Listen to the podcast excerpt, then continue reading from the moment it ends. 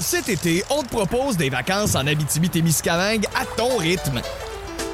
C'est simple, sur le site web nouveaumois.ca, remplis le formulaire et cours la chance de gagner tes vacances d'une valeur de 1500 dollars en Abitibi-Témiscamingue.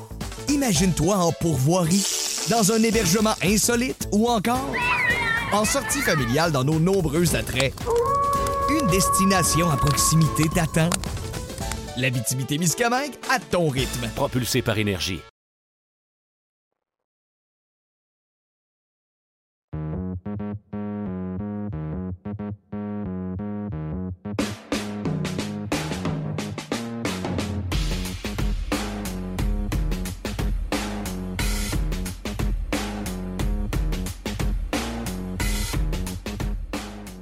Bienvenue au podcast Sac du Car. Mon nom est Didier cette, semaine, oui, exceptionnellement, ben, on enregistre le podcast lors de la journée de mercredi. Habituellement, le podcast est mis en ligne le mardi, mais étant donné que je vais couvrir l'entraînement des Alouettes de Montréal, eh bien, mardi, eh bien, on enregistre le podcast aujourd'hui. Euh, mon invité sera ben, justement l'ancien receveur de passe des Alouettes et, collègue ici à RDS, Danny Derivo, en compagnie de Danny. On va parler euh, des Alouettes pour qui ben, les choses augurent très bien à la suite de leur victoire de la semaine dernière contre les Tiger Cats de Hamilton. On va également jaser bon, de ce qui retient notre attention actuellement du côté de la NFL. Jeudi soir, ça va être le début déjà de la quatrième semaine d'activité. ça va commencer avec un bon match. Hein, les Bengals qui vont croiser le fer avec les Dolphins. Et la rencontre sera bien sûr présentée sur les ondes de RDS. On va terminer l'épisode du podcast en beauté, comme on le fait à toutes les semaines. Marc-André Chaloux va venir faire son tour afin de jaser euh, de fantasy euh, football. Mais tout d'abord, on accueille Danny Derivo. Euh, afin de parler des Alouettes, Danny, ça a été bon, une belle victoire, une victoire importante pour les Alouettes vendredi soir dernier contre les Tiger Cats de Hamilton, parce que virtuellement, ils ont anéanti les chances des Tiger Cats de participer aux éliminatoires. Il ne reste que cinq matchs au calendrier régulier des hommes de Danny Machocha et ils ont quatre points d'avance au deuxième rang de la section Est sur les Tiger Cats de Hamilton. Alors, écoute, à moins d'une implosion complète lors euh, des cinq derniers matchs, les Alouettes devraient participer aux éliminatoires. Et lors de l'entraînement euh, de mardi, eh bonne nouvelle, William Stambach a préparé son premier entraînement depuis qu'il a subi une fracture à une cheville lors de la première semaine d'activité. Il ne jouera pas samedi à Edmonton, mais on espère euh, du côté de l'organisation montréalaise, du moins on croit même, qu'il sera en mesure d'effectuer un retour au jeu, oui, lundi, le 10 octobre, contre le Rouge et Noir d'Ottawa. Alors, je ne sais pas ce que tu en penses, mais il me semble pour le moment, les choses augurent bien pour les Alouettes afin de se tailler une place, bien sûr, euh, lors des matchs d'après-saison. Oui, tu as raison, Didier. Les Alouettes sont vraiment en train de se positionner en, de très bonne façon là, pour participer aux éliminatoires. C'est ce qu'on veut là, quand on, joue dans la Ligue canadienne. On veut se donner une opportunité, peu importe comment la saison va commencer. On veut se donner une opportunité en fin de saison de participer aux éliminatoires, puis d'espérer que les choses cliquent, on joue mieux, on gagne de la confiance, du momentum, puis on est capable de coller quelques victoires, euh, une à la suite de l'autre, pour euh, se donner une chance de, soulever le trophée. Mais comme tu dis, c'est une victoire qui était très importante à cause des enjeux. De qu'est-ce qui se passe dans l'Ouest? On savait potentiellement quatre équipes dans l'Ouest qui vont participer aux éliminatoires avec euh, qu'est-ce qui va se passer avec Saskatchewan, ça reste à voir. Mais la, la, deuxième place dans l'Est était très importante à sécuriser. Puis non seulement j'ai l'impression qu'on a sécurisé la deuxième place dans l'Est, mais j'ai l'impression qu'on se donne une chance peut-être d'aspirer à aller voler la première place euh, à Toronto. C'est par rapport à, quand je regarde la cédule des cinq prochains matchs euh, qui s'en vient, c'est Edmonton, Ottawa deux fois avant d'affronter mmh. Toronto les deux derniers matchs de la saison, le retour de Stanback. Euh, je regarde la cédule de Toronto qui doit affronter Calgary, qui doit affronter Colombie-Britannique. Donc, je pense que la défensive joue un peu mieux, Trevor Harris joue un peu mieux. Euh, je pense qu'on se positionne où est-ce qu'on a une opportunité d'aspirer peut-être à, avoir la première place dans l'Est.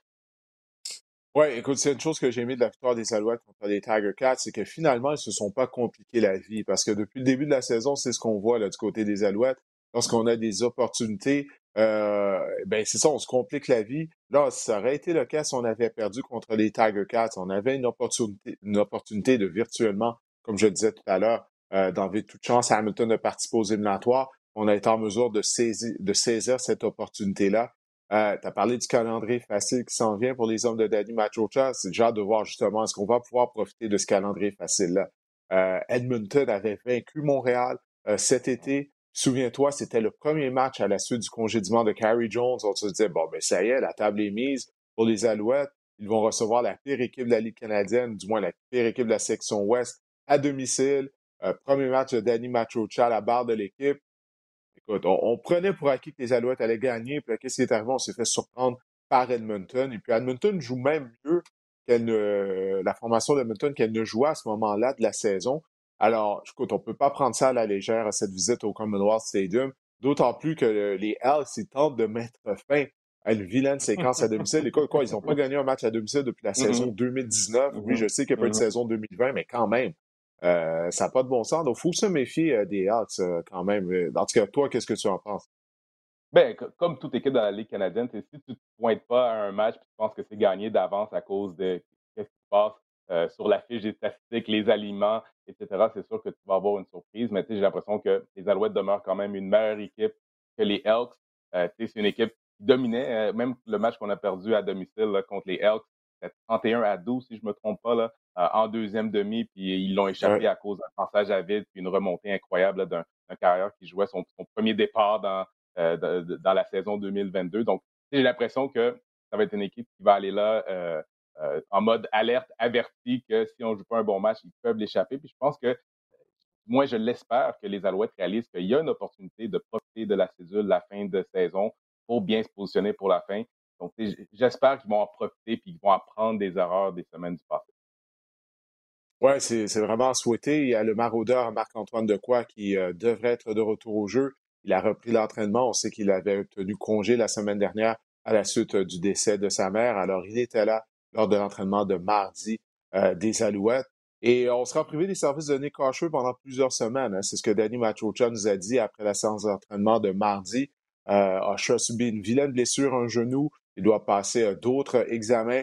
Euh, bon, ça, c'est malheureux, mais la bonne nouvelle, au moins, c'est que Jamal Davis est de retour. Il a réussi un sac contre les Tiger Cats Hamilton et Davis s'est entraîné au sein de la formation partante lors de l'entraînement de mardi. Alors, écoute, on va voir si les Alouettes vont pouvoir livrer la marchandise, comme tu dis, s'ils vont pouvoir saisir euh, l'opportunité qui se présente à eux en rendant visite euh, au Elks Edmonton. La rencontre aura lieu à 16h samedi après-midi et bien sûr, elle sera diffusée sur les ondes de RDS dès 15h30 avec euh, l'émission d'avant-match. On va se tourner du côté de la NFL, Danny, parce que, comme je le disais, jeudi soir, ça va déjà être la quatrième semaine d'activité mm-hmm. qui va commencer. Euh, j'aimerais qu'on commence en parlant de ton club, les Cowboys de Dallas. je ne vais pas te cacher, j'avais dit durant le podcast, après la première semaine, j'avais déclaré que la saison des Cowboys était terminée. Euh, bon, c'était un peu un overreaction, comme on dit, une réaction excessive, parce qu'un match ne fait pas une saison, mais à la suite de la blessure à Dak Prescott, je me disais, mon Dieu, comment on va faire pour marquer des points? Mais il me semble que du côté de Dallas, on a trouvé une formule. Le jeu au sol et la défense qui excellent depuis le début de la saison. Et Cooper Rush, hein, qui a maintenant une fiche de trois victoires, aucune défaite à titre de carrière partant dans la NFL. Je cède la place, vas-y, c'est ton équipe. Je t'ai vu sourire à pleine dents déjà. Bon, euh, tu dois être comblé comme le reste des partisans des Cowboys. Mais honnêtement, est-ce que tu t'attendais à ça, là? Euh, qu'on ait une fiche de deux victoires et aucune défaite sans Dak Prescott? Absolument pas, Didier. Je dois être bien honnête avec toi. Moi, j'avais déjà mis une croix sur la saison 2022. J'avais passé à 2023 Sean Payton. On préparait l'après McCarthy. Puis là, je vois qu'on remporte euh, les deux derniers matchs. Puis comme tu disais, avec une nouvelle recette, Cooper Rush qui remplace euh, l'homme à 40 millions de dollars puis qui trouve la manière de, remporter deux matchs contre Cincinnati. Une bonne équipe euh, qui a des problèmes. Mais tu sais, contre, contre les Giants, qui n'était pas une très bonne équipe, mais une équipe que qui, aurait pu les battre si jamais il n'avait pas bien performé. Puis c'est comme tu dis, c'est une nouvelle recette avec le jeu au sol, la défensive qui continue de bien jouer avec la pression sur les carrières, les revirements au bon moment. Euh, Qu'est-ce que je trouve le plus intéressant dans tout ça, c'est euh, quand tu es euh, offensivement du côté euh, des, des, des, Cowboys, on n'a pas ajouté du talent, on n'a pas changé les receveurs, puis tout d'un coup, Cooper Rush est capable de faire avancer les chaînons, ce que Dak Prescott n'était pas capable de faire la semaine numéro un. Puis c'est comme si le, le offensif n'est plus obligé de, n'a pas la pression d'être obligé de passer l'attaque à travers Dak Prescott. Donc, tu appelles ton, euh, ton plan de match d'une manière différente. Tu es plus balancé, tu es plus diversifié. Tu appelles plus qu'est-ce que tu vois à la place d'avoir la pression de dire il ben, faut que ça passe par mon homme de 40 millions de dollars, même si les receveurs ne sont pas découverts, ne font pas des jeux. Fait on voit que le, jeu au sol est beaucoup plus diversifié, beaucoup plus utilisé. Puis ça, ça aide aussi un carrière comme Cooper Rush. Puis euh, le temps de possession, puis ça, ça, donne l'opportunité aux à la défensive d'être reposée puis de faire les jeux qu'ils ont besoin de faire. Donc, oui, je suis surpris. J'espère que ça va se continuer. mais c'est quand même Cooper Rush. on joue quand même dans la division S. J'ai l'impression que contre, Philadelphie, est-ce qu'on peut espérer avoir le même genre de résultat? Difficile d'y croire, mais comme toute, deux victoires, aucune défaite sans Dak Prescott. C'est pour leur donner pour leur donner ça, ils ont été capables de remporter des matchs sans. Oui, écoute, j'espère qu'on va garder cette recette-là, même lorsque Prescott va revenir euh, au jeu. Euh, écoute, Michael Parsons qui continue là, son excellent début de saison du côté de la défense. Euh, de Marcus Lawrence qui a récolté trois sacs du quart contre les Giants de New York. Parce que j'ai hâte de voir la suite des choses du côté des Cowboys de Dallas. Écoute, Dallas va recevoir Washington dimanche. Alors, ça va être une opportunité là, pour les Cowboys de poursuivre leur séquence victorieuse. Je sais que ce sont des rivaux de section, mais quand même, les Commanders jouent tellement mal euh, présentement. Alors, j'ose croire, croire, que les Cowboys seront en mesure euh, de l'emporter. Et puis, euh, il y a Dak Prescott, lui, qui disait qu'il pensait peut-être même être de retour au jeu dès cette semaine. Ça, ça reste à voir. Je pense que du côté de l'organisation, j'espère qu'on va mettre un frein à ça, de s'assurer qu'il soit vraiment remis de son, intervention chirurgicale un pouce. Et comme tu as mentionné, Cooper Rush qui joue bien, puis les Cowboys auraient pu l'emporter par même plus euh, si euh, CD Lamb n'avait pas échappé une longue passe de rush, une opportunité ratée.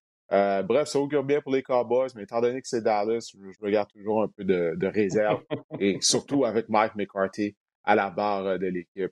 les Colts d'Indianapolis ont causé une surprise en défaisant les Chiefs de Kansas City à domicile les Chiefs ont donné le match aux Colts. Euh, il y a eu tellement de cafouillage sur les unités spéciales. Ça a commencé dès le premier botté de dégagement de la rencontre. Sky Moore, euh, la recrue retourneur de beauté des Chiefs, qui a échappé le, ballon. Ensuite ça, Kansas City a raté une tentative de placement. Et inexplicablement, euh, lorsqu'on s'est retrouvé en tentative de beauté de précision, ben Andy Reid a décidé d'y aller d'un jeu truqué qui n'a pas fonctionné. Puis on a perdu par trois points au bout du compte. Donc, clairement, tous ces jeux-là ont fait la différence. Ma question pour toi, est-ce que les Colts ont relancé leur saison avec cette victoire contre Kansas City puisque c'était leur première de la saison? Ouais, peu importe si c'est on, identifie ce match-là comme une victoire des Colts ou un match échappé de Kansas City, ça demeure une victoire des Colts contre un adversaire euh, redoutable, une bonne équipe qui est Kansas City. Donc, eux, ils rentrent à la maison, les Colts, ils disent on, vient de battre une bonne équipe, on vient de relancer notre saison. Fait que je pense que, point de vue des Colts, ils vont dire oui, c'est la victoire qui faire qu'on reprend confiance, on relance notre saison. Mais j'ai vraiment l'impression que c'était vraiment en toute vérité. Là, ça vraiment été plus un match échappé de la part de Kansas City. Qu'est-ce que j'ai vu à la fin de la première demi? Euh, c'est la dispute entre euh, Patrick Mahomes euh, son coordinateur offensif, la production offensive en, deuxième demi. Euh, les ratés, botté de placement raté. Andy Reid, qui va en quatrième essai et 10, demande à son de courir vers la gauche, il est droitier, de lancer une passe. C'est difficile pour même les carrières professionnelles. Puis là, tu demandes à ton ben d'exécuter cette stratégie-là.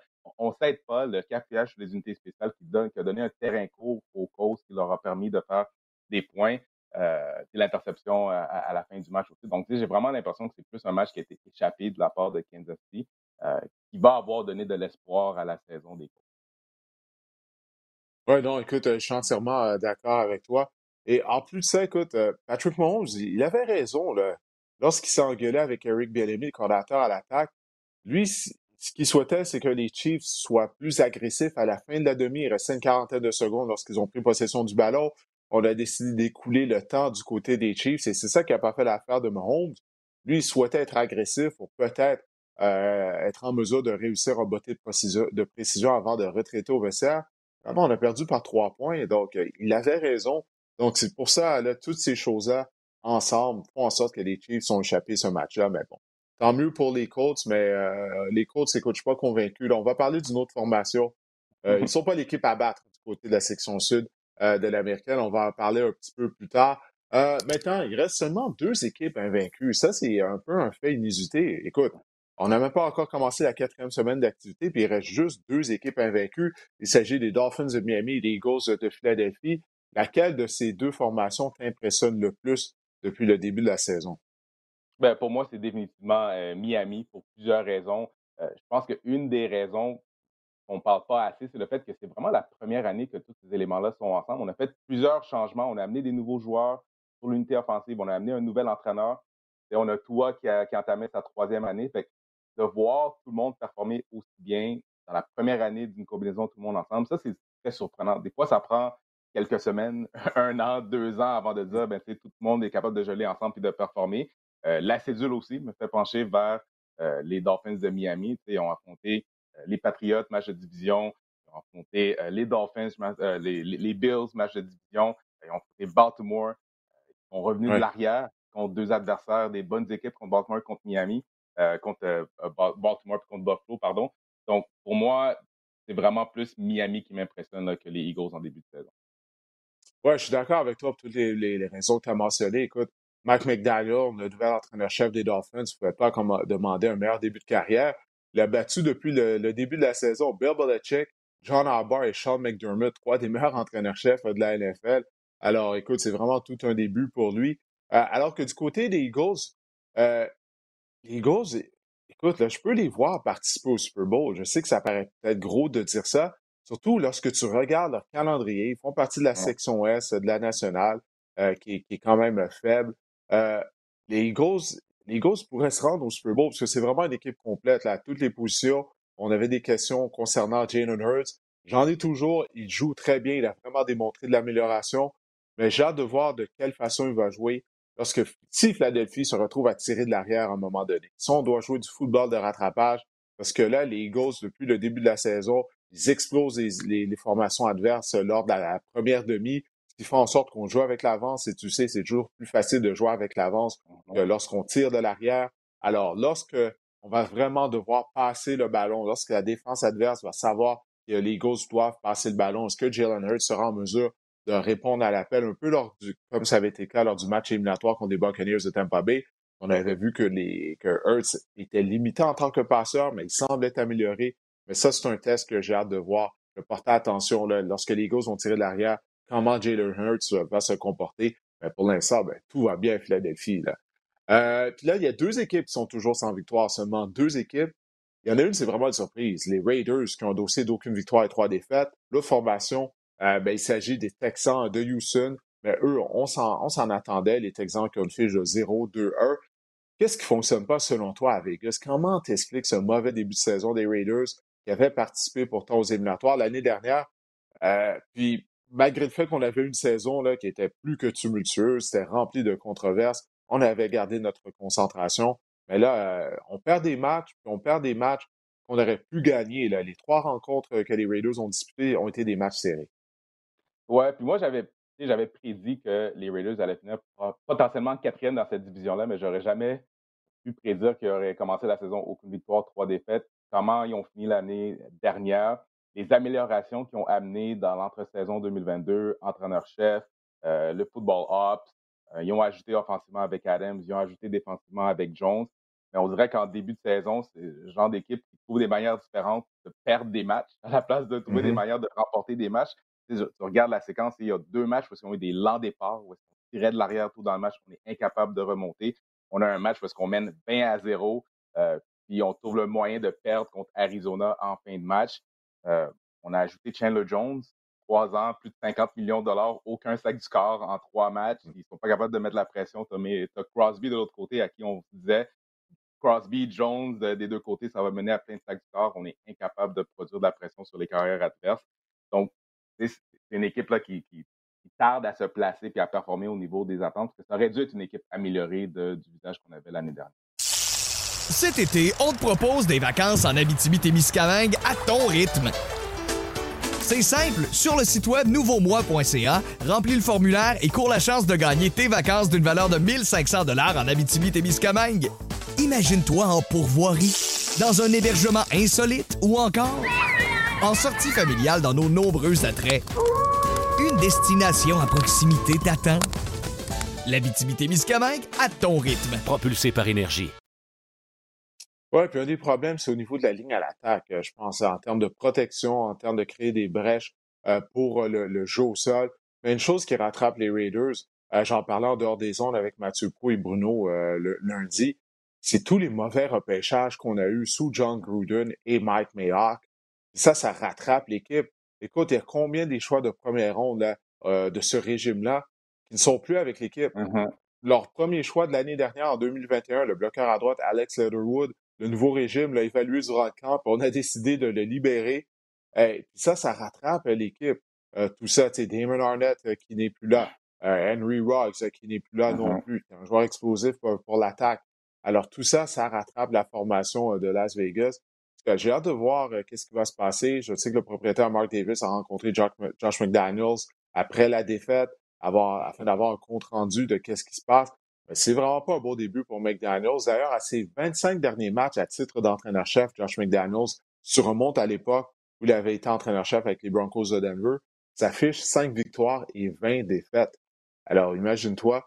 En tout cas, on va voir si on va être en mesure de se replacer du côté des Raiders, mais c'est vraiment mal commencé.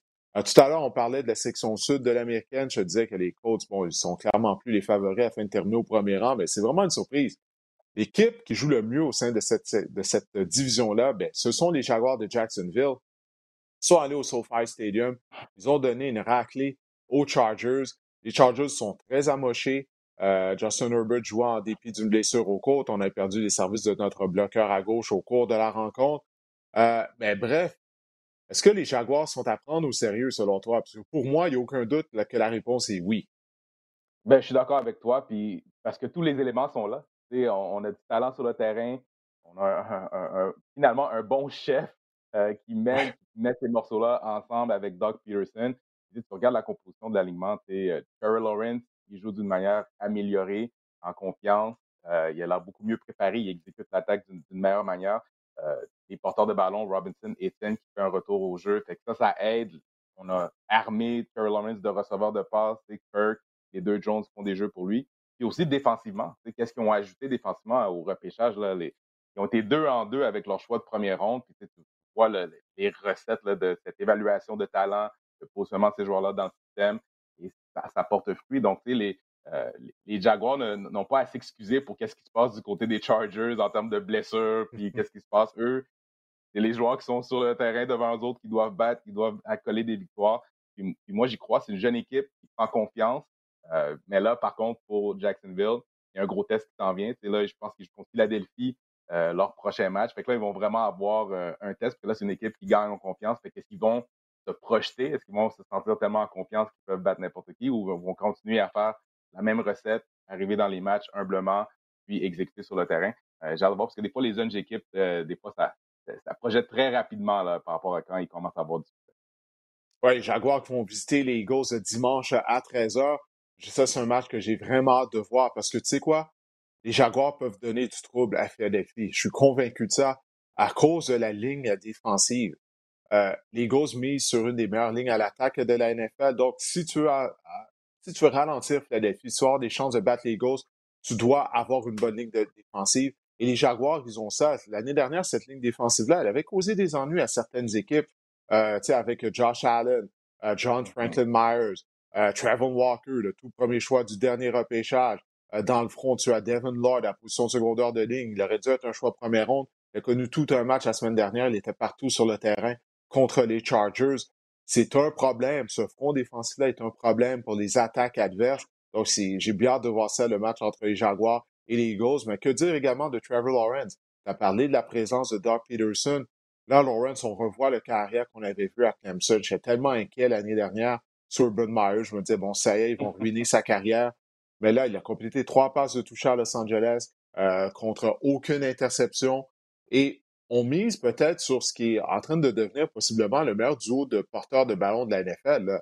Euh, écoute, ça fait longtemps que ce titre-là revient à Nick Chubb et Karim Hunt euh, à Cleveland, mais le duo de Travis Etienne et de James Robinson, ça aussi, c'est un problème pour les défenses euh, adverses. Alors, j'aime ce que je vois de la part des Jaguars. Je crois qu'ils sont, sont à prendre au sérieux. Et écoute, après trois semaines, moi, j'avais choisi les Colts, ça fait terminer au premier rang de la section. Peut-être que je ne devrais pas changer mon choix, mais je vais le faire de choisir Jacksonville. Moi, j'y crois. J'y crois à cette édition-là des Jaguars de Jacksonville parce qu'il y a du talent euh, au sein de cette équipe-là et surtout, on est mieux coaché euh, maintenant. Tu as parlé de la saison morte, toutes les acquisitions, que ce soit via le marché des joueurs autonomes, avec Christian Kirk, le, repêchage. Écoute, on, a apporté du talent, on a, on a, on s'est pas trompé dans les joueurs à qui on a donné des contrats, les joueurs qu'on a repêchés. Alors, on est une formation euh, améliorée, en tout cas. Bien de voir ça Jaguars Eagles. Si tu m'avais dit ça il y a un mois, je n'aurais jamais cru. Mais là, c'est possiblement l'affrontement de la semaine euh, qui va avoir lieu à Philadelphie. Euh, les, euh, les, Eagles de Philadelphie, justement, ils ont facilement défait les Commanders de Washington. mais ce qu'on a retenu, ça a été la performance de Benjamin Saint-Just. Hein? Utilisé à toutes les sauces, le demi-défensif montréalais, il a eu à couvrir devant T. Smith, A.J. Brown, qui est un des meilleurs receveurs de la NFL. Et il s'est très bien débrouillé. D'ailleurs, sur ma page Instagram, j'ai publié là, deux jeux que tu avais décortiqués lundi soir euh, de Benjamin afin de, de démontrer bon, ses talents euh, en couverture euh, homme à homme. Qu'est-ce que tu as pensé de sa performance? Il a terminé le match avec trois passes rabattues. Oui, il a concédé un touché, mais bon, avec l'alignement, avec le, choix de stratégie qu'on avait utilisé du côté des Eagles de Philadelphie, c'est pas vraiment de sa faute. Là. Il n'était pas positionné pour connaître du succès à la porte de la zone des buts.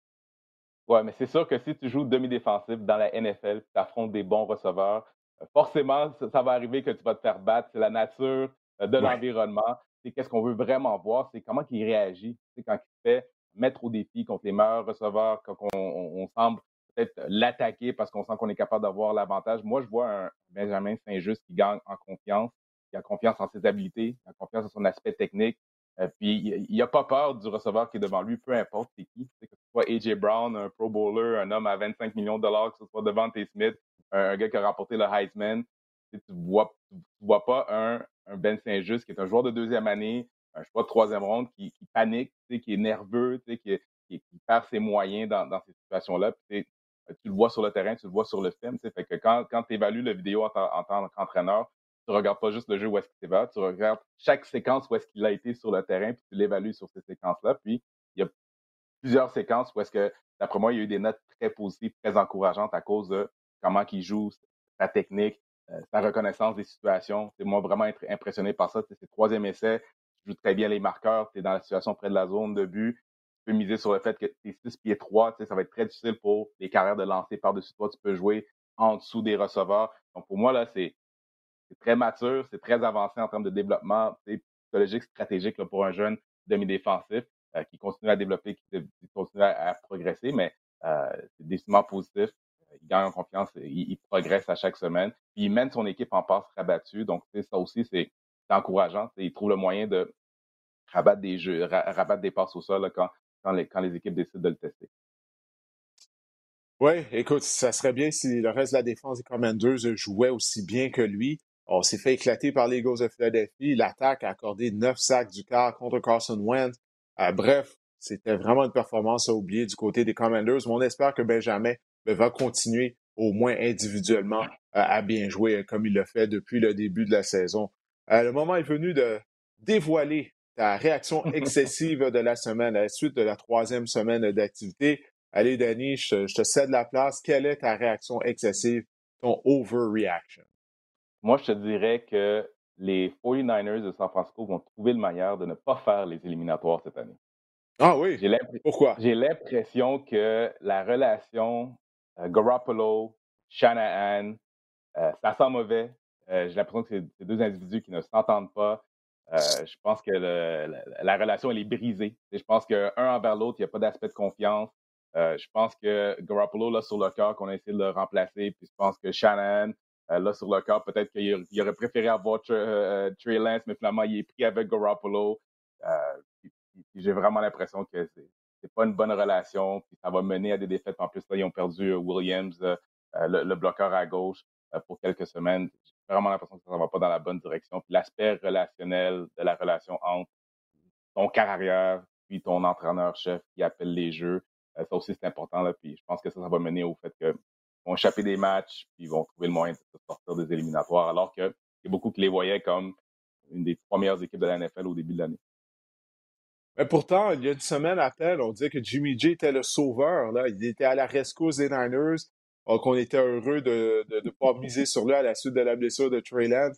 Mais c'est vrai que la performance contre les Broncos nous ont démontré pourquoi on a repêché Trey, Lance, pourquoi on tentait de se départir de Jimmy Garoppolo.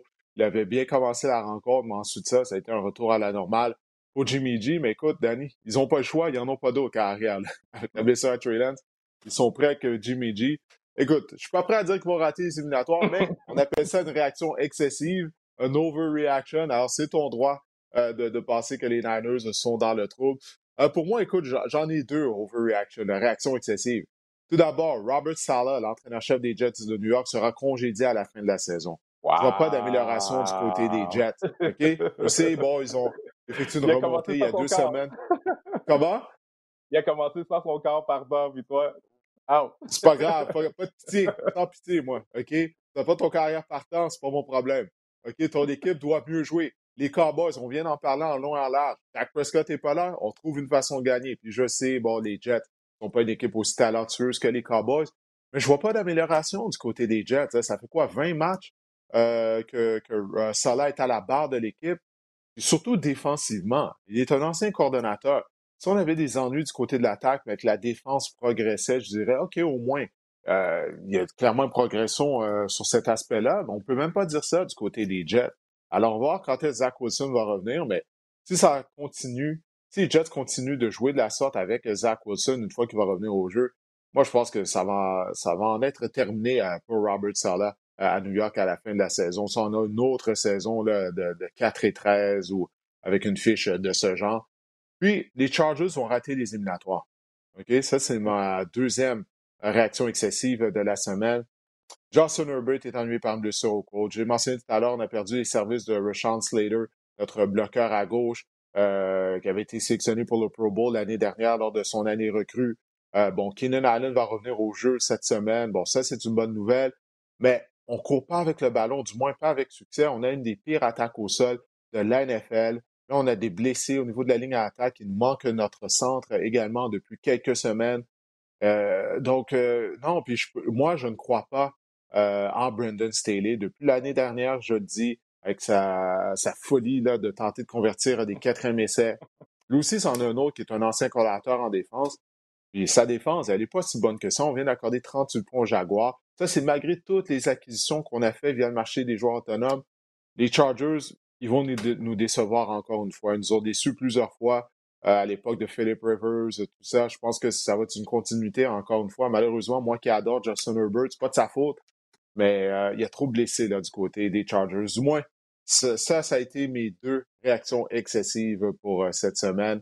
Alors, Danny, écoute, je te remercie de ton passage au podcast. Je sais que tu as un horaire chargé. Alors, écoute, je te souhaite de passer une bonne fin de journée. Et puis, on va se voir de toute façon au cours euh, du week-end. Ça va être un week-end super chargé, qu'il y a quatre matchs qui sont présentés à RDS lors de la journée de dimanche. J'ai parlé tout à l'heure, bon, bien sûr, du match de jeudi qu'on va diffuser entre les Dolphins euh, et les Bengals. dimanche matin, il y a un match à Londres, là, en plus. Mm-hmm. Alors, euh, toi, tu vas être en studio avec Andréane, c'est ça, à 9h30 dimanche matin. Exactement. Je pense que nous, on commence à 1h, mais nous, on est définitivement en ondes avec RDS à partir de 9h30 pour le premier match. Là, mais on va être plusieurs là, à, partager là, la, couverture euh, de ces quatre matchs-là dimanche. Oui, puis ça, c'est sans, même mentionner le, match des Alouettes euh, samedi à Edmonton en après-midi. Donc, on a un gros week-end qui nous attend, toute l'équipe du football à mm-hmm. RDS. Ben, Danny, encore une fois, merci, puis passe une bonne fin de journée, puis on se reparle, on se voit au cours de la fin de semaine. Yes, sir, toujours un plaisir de dire à la prochaine. Salut. Alors, on va maintenant se tourner euh, du côté euh, du fantasy euh, football parce que c'est très occupé, bien sûr. En début de saison, habituellement, Marc-André, il va là, de ses recommandations pour le waiver wire. Mais là, étant donné qu'on enregistre le podcast mercredi et que le waiver wire est déjà passé, on va se concentrer sur les joueurs que Marc-André cible cette semaine-là. les joueurs qui, selon lui, devraient faire absolument partie de votre formation partante. Également des joueurs que vous devriez laisser sur le banc peut-être qu'ils vont avoir de mauvaises confrontations euh, cette année, euh, cette année, cette semaine, ou tout simplement qu'ils déçoivent trop depuis le début de la saison. C'est le moment est venu peut-être de passer à un autre appel. Alors, Marc-André, on va commencer avec les carrières. quel est le joueur à la position de carrière qui, selon toi, doit faire partie de la formation partante si on le compte au sein de notre équipe? Cet été, on te propose des vacances en Abitibi-Témiscamingue à ton rythme. C'est simple, sur le site web nouveaumois.ca, remplis le formulaire et cours la chance de gagner tes vacances d'une valeur de 1500 dollars en Abitibi-Témiscamingue. Imagine-toi en pourvoirie, dans un hébergement insolite ou encore en sortie familiale dans nos nombreux attraits. Une destination à proximité t'attend. L'Abitibi-Témiscamingue à ton rythme. Propulsé par énergie. Je pensais jamais prononcer le nom de Jared Goff, mais je vais le faire, Didier. Jared Goff est le carrière numéro 11 après trois semaines au niveau fantasy, et c'est un peu dur à croire, mais les Lions marquent en moyenne plus de 31 points par match. C'est bon pour le deuxième rang dans la NFL en ce moment. Euh, je pense que le plancher de Jared Goff est vraiment excellent cette semaine. Il est un plancher sûr face aux, euh, aux Seahawks de Seattle et à leur piètre tertiaire. C'est sûr Là, je veux euh, quand même vous dire que c'est possible que Hamon Ross Brown ne joue pas. Il a quitté blessé. J'ai essayé d'aller voir de l'information avant d'entrer euh, avec toi, avant mon intervention. Didier, je vois rien à ce niveau-là. Euh, DeAndre Swift ne jouera pas non plus, mais j'ai confiance en Jamal Williams. J'ai confiance que l'attaque des Lions va être excellente quand même et l'affrontement est vraiment intéressant. Et les ingrédients sont là pour que Jared Goff connaisse du succès. Euh, on peut, euh, si vous, faites dans des pools de, type DFS qu'on appelle en anglais, donc des DraftKings, des FanDuel, euh, Josh Reynolds, c'est un, c'est une bonne option peut-être dans votre flex également. On parle de DJ Chark. Bref, les ingrédients sont là pour que les Lions connaissent du succès. Et je me questionne, si vous avez des carrières qui tardent à se, à se mettre en marche, je pense à Russell Wilson, Tom Brady euh, n'a pas euh, son, arsenal de receveurs en ce moment, euh, ou même si vous cherchez encore un, streamer, hein, une solution de très courte durée en l'absence de Dak Prescott, Jared Goff, pour moi, c'est un excellent quart à insérer dans votre formation cette semaine. Oui, écoute, Jared Goff a du temps pour opérer ses receveurs de passe et ils ont une des bonnes lignes à l'attaque de la NFL. C'est une chose qu'on sait de Goff, s'il est bien protégé, il est capable de faire des jeux. On l'avait vu à l'époque lorsqu'il portait les couleurs des Rams. Mais à l'opposé, s'il n'a pas du temps pour opérer ses receveurs, ça va pas bien euh, pour lui. C'est là qu'il commet des bévues. Mais jusqu'à présent, écoute, comme tu as mentionné, tout va bien pour l'attaque, du moins, des Lions. C'est sûr, c'est sûr qu'Amon St. Brown compte 23 euh, réceptions euh, en trois matchs. Ce serait une lourde perte.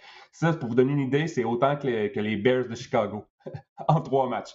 Donc, euh, ah. bref, mais, mais ça reste à voir. je pense qu'on, même si Amon St. Brown ne joue pas, je pense que les autres receveurs peuvent adéquatement reprendre la relève.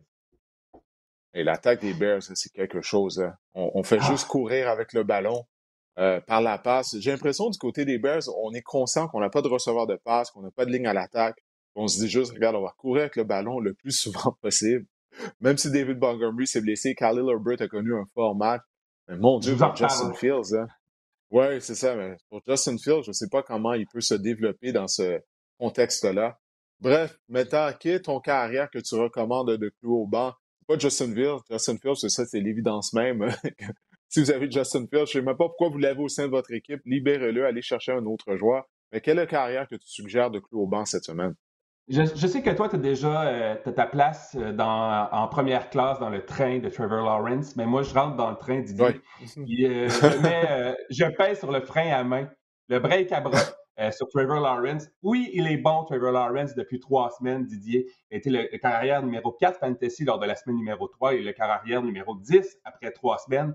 Il est le troisième dans la NFL pour les pourcentages de passes complétées. Ça, c'est le bon. Le moins bon, vous en avez parlé tout à l'heure, c'est que l'affrontement, c'est que les Jaguars affrontent les Eagles qui sont sixième contre la passe cette semaine.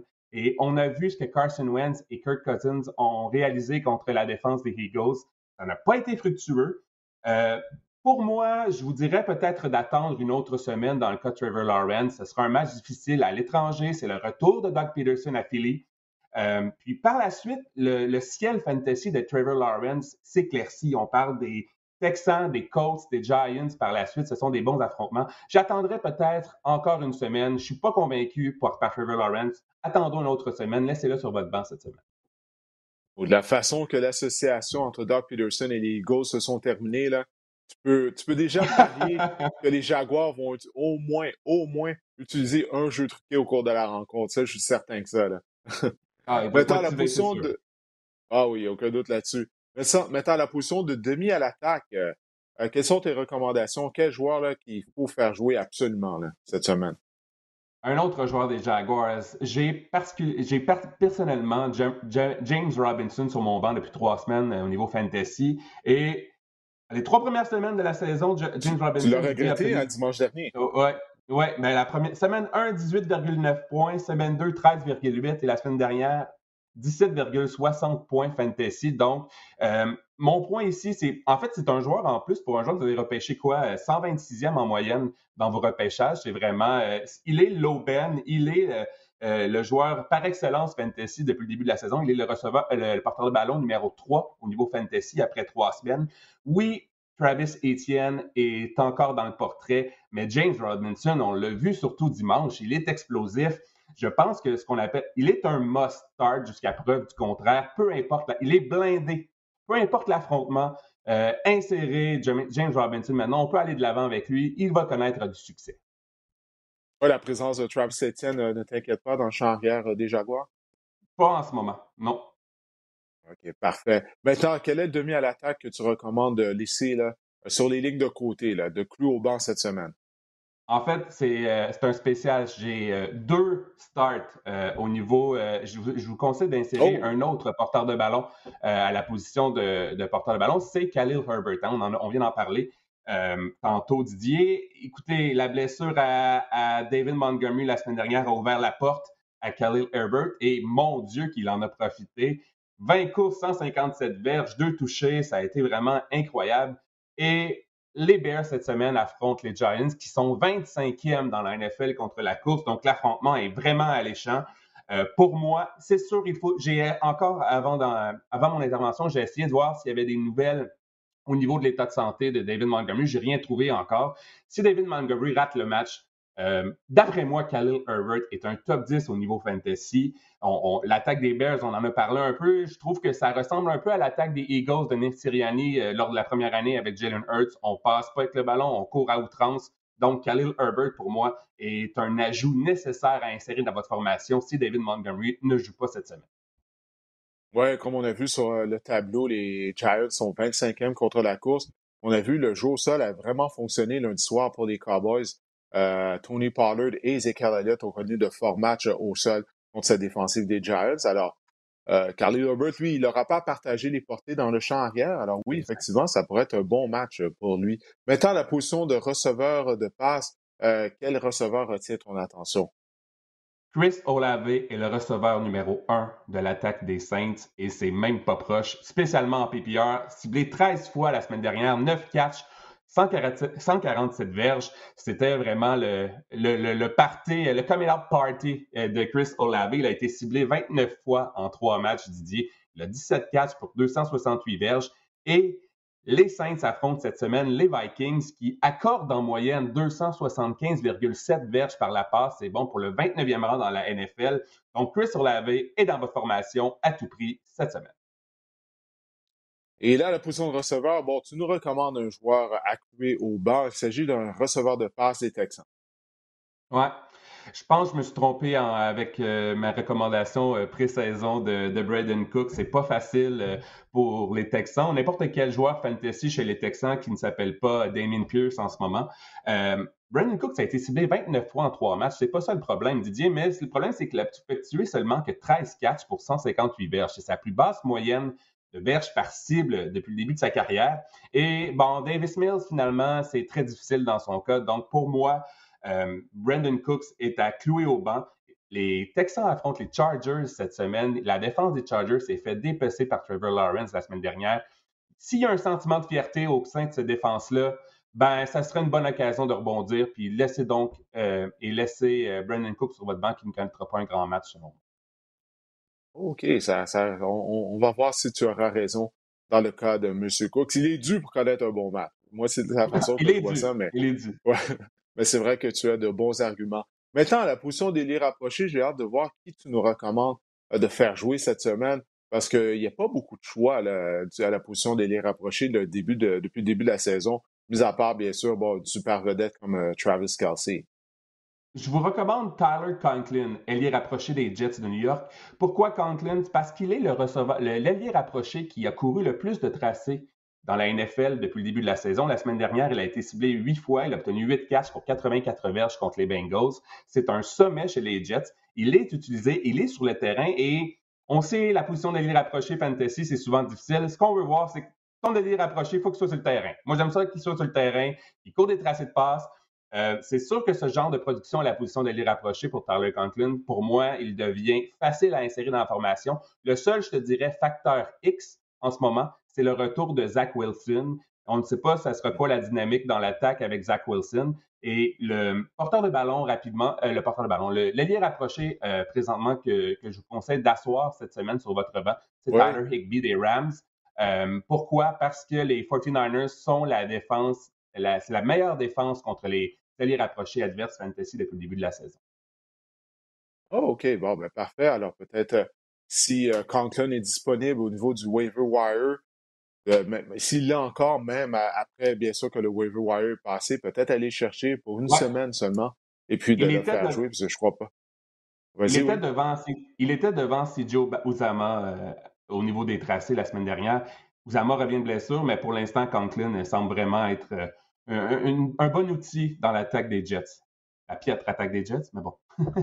Oui, non, c'est ça. Tout, est relatif. Hein, mais écoute, on n'a pas de, de, de, joueur productif à la position d'aller rapprocher, ben, on mm. devient désespéré. Et c'est là qu'on tente euh, une expérience en insérant un joueur comme Conklin au sein de la formation partante. J'ai ajouté Conklin la semaine dernière et je l'ai fait jouer en, à la place de Cole Kemet. Et ça a été productif quand même. Ce qu'on veut, c'est pas un zéro. Donc, Cole Kemet fait toujours partie de ton équipe. Tu n'as pas encore lâché complètement la serviette. Non. Euh, tu continues d'aller avec le C'est le bouc émissaire du sac du corps, au Kemet. Euh, ouais, d'une certaine façon. Ouais, bon, ben, parfait. Ben, écoute, Marc-André, ben oui, puis j'ai oublié de te demander comment ton voyage a été, puis tu as fait un beau voyage sportif euh, en compagnie là, de, certains compagnons du travail. Oui, on est allé à Denver. On est allé à Denver voir le match du, euh, dimanche soir. Euh, euh, au niveau du pointage, c'était pas un bon match, mais au niveau de l'ambiance, mm. vraiment, ben, je recommande à tous, tous et à toutes qui écoutent le podcast. Il y en a beaucoup d'entre vous qui font qui faisaient des voyages de, NFL à, chaque année et c'est une ambiance vraiment incomparable. On, est loin. C'est vraiment. L'ambiance est exceptionnelle. Bon, les Broncos, ça va pas super bien. les, les gens commencent peut-être à s'impatienter. Et moi, personnellement, j'ai mmh. toujours, euh, j'essaie d'en visiter le plus possible et je ramène des, des petits casques comme ça des équipes euh, ah, à chaque fois. Et euh, même, tu sais, si tu veux, j'ai même ceux au niveau universitaire également, comme Penn State. J'ai été à Penn State. Donc, moi, c'est ma façon pour moi de, me rappeler mes voyages, puis ça me part une collection. Mais vraiment, j'invite tout le monde à, à aller voir, à vivre l'expérience de la NFL. C'est incroyable. Oui, non, et puis Denver, c'est un des stades absolument les plus bruyants de la NFL. Alors ça, c'est toujours bien là, d'avoir la chance de voir un match là. J'avais eu l'opportunité d'y aller il y a quelques années. Je jouais contre les Panthers de la Caroline. Ça avait été très, très, très bruyant, là, surtout lors des troisième essais. À cette époque-là, bon, Von Miller était là, euh, de Marcus Ware aussi. Donc, on avait des excellents chasseurs de cars là, qui profitaient du bruit de la foule, justement, afin d'ajouter des sacs à leur production. Ben, écoute, Marc-André, je te remercie. On a fait le tour. Euh, pour les gens euh, qui téléchargent le podcast ou qui nous regardent sur la chaîne YouTube de RDS, ben, on vous remercie de télécharger euh, le podcast à toutes les semaines. répandez la bonne nouvelle, parlez-en à vos amis, envoyez-leur le lien si vous appréciez le podcast. On se reparle la semaine prochaine.